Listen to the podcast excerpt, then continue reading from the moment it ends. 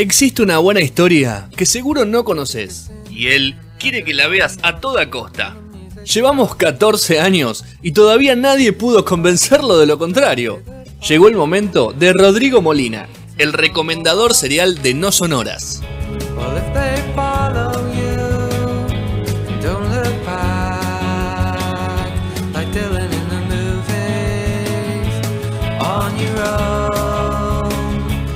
If they follow you, it's not your money that they're after, boy, it's you.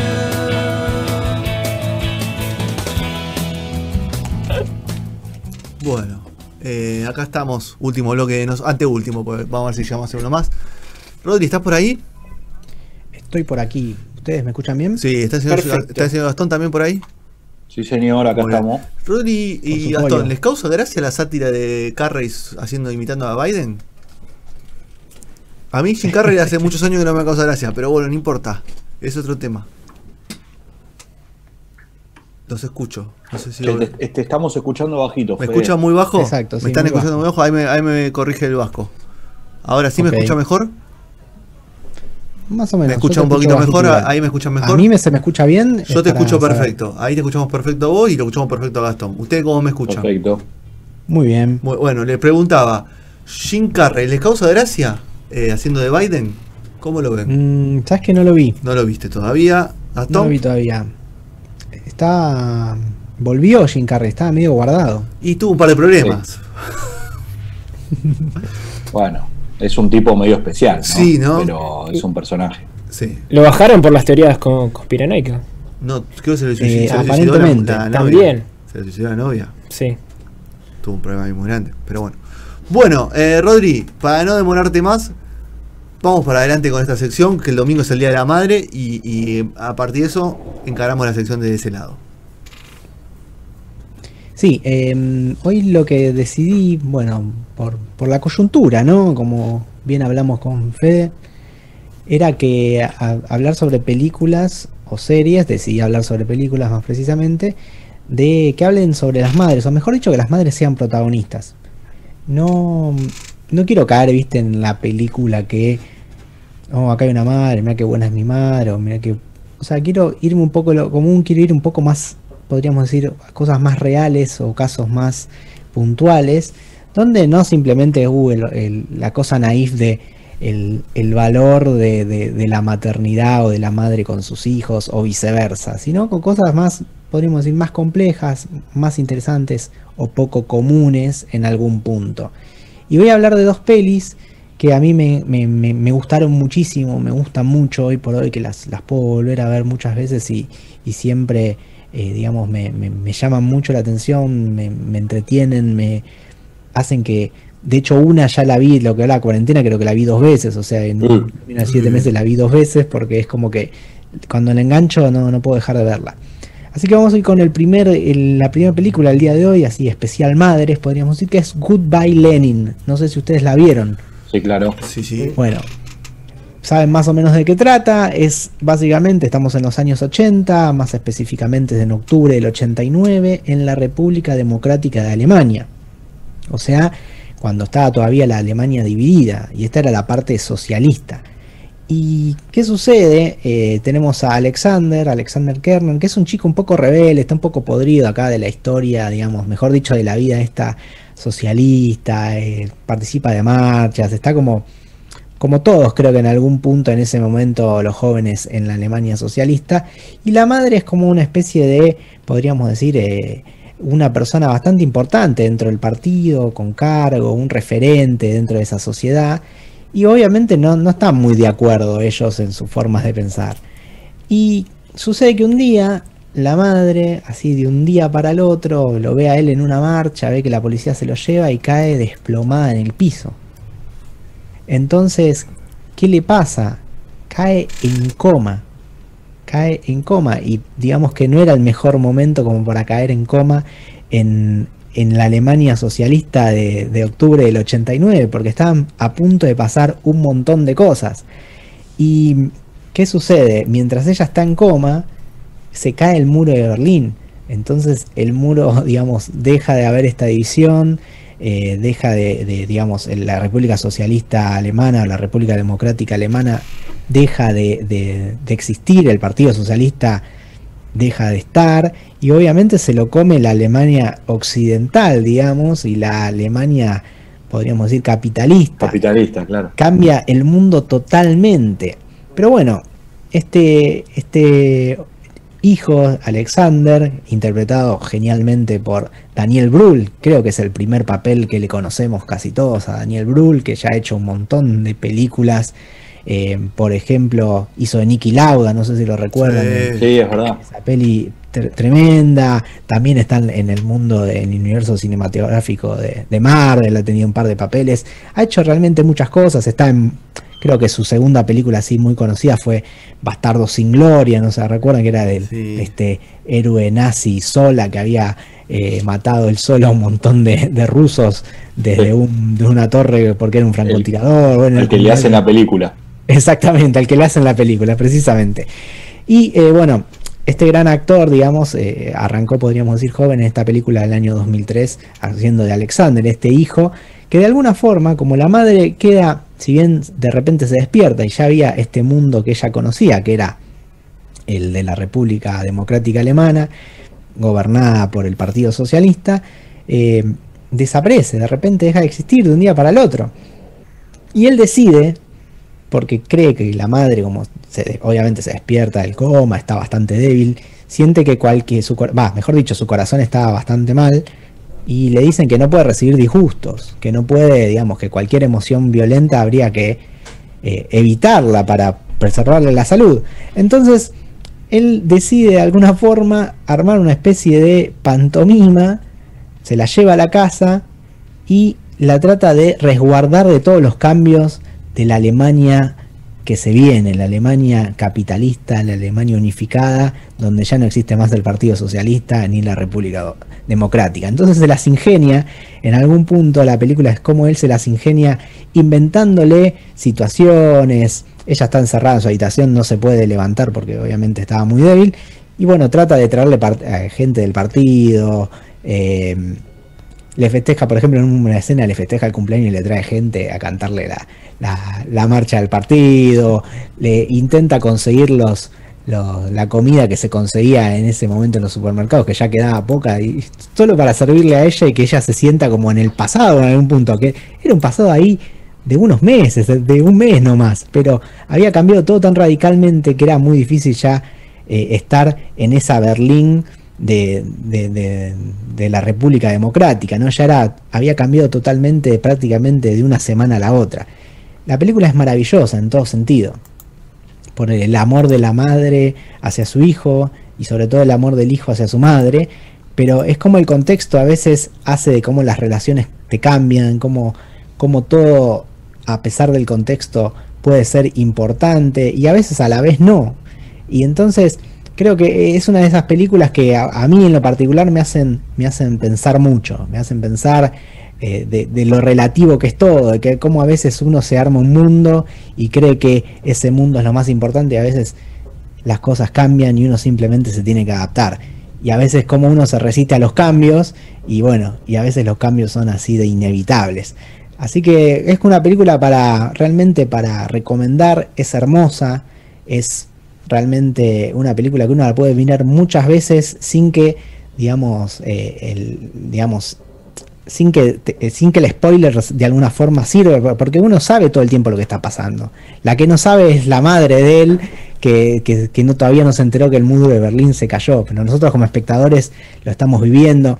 Está buenísimo porque también todo esto ocurre durante el Mundial 90, gran parte de la película, y se ve cómo los alemanes viven toda esa situación, eh, algo que, o casualidad, digamos, ellos necesitaban unirse y nada mejor que un campeonato mundial como para que ganarlo, estas sí. dos Alemanias se sientan así unidas una vez que cayó el muro. Muy así bien. que a veces, viste, los hechos políticos, sociales, sentimentales, todo tiene que ver con todo, ¿no? Así es. Tal cual. Así que nada, yo se las recomiendo. Esta es la primera película, Goodbye Lenin, que podríamos decir de que es habla más sobre el amor de un hijo hacia su madre. Vamos entonces con la segunda peli. Vamos. No sé si la vieron. Esta película se llama eh, Tres carteles para un crimen. No, esta no la vi. O Three Billboards Outside Ebbing, Missouri. Es una que estuvo para el Oscar hace no tanto, ¿no? Exactamente, sí, sí, tiene, es, estuvo en los Oscars 2018, eh, una película que realmente fue nominada para un montón de premios, en, en la, en- en Oscar, por ejemplo, tuvo nominaciones para Mejor Película, Mejor Actriz, Mejor Actor de Reparto, Mejor Guión Original, Mejor Banda Sonora y Mejor Montaje.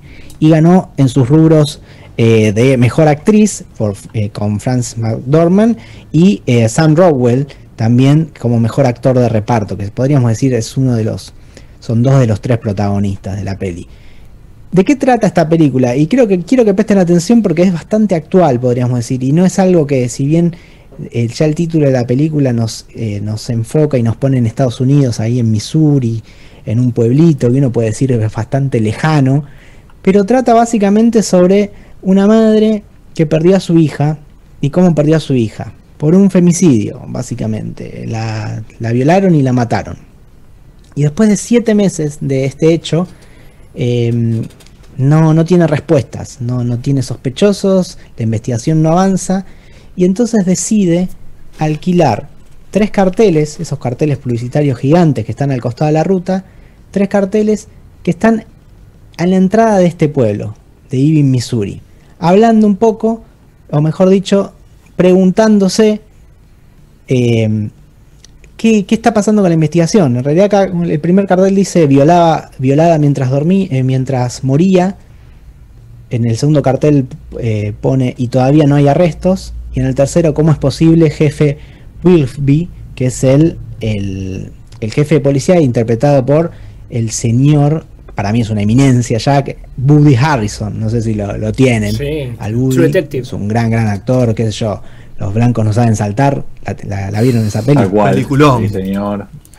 Tremenda película, el Woody. Eh, qué sé yo, está en Zombieland también. Bueno, una, una, una de las, para mí, una de las leyendas de Hollywood a esta altura. Una cara muy particular.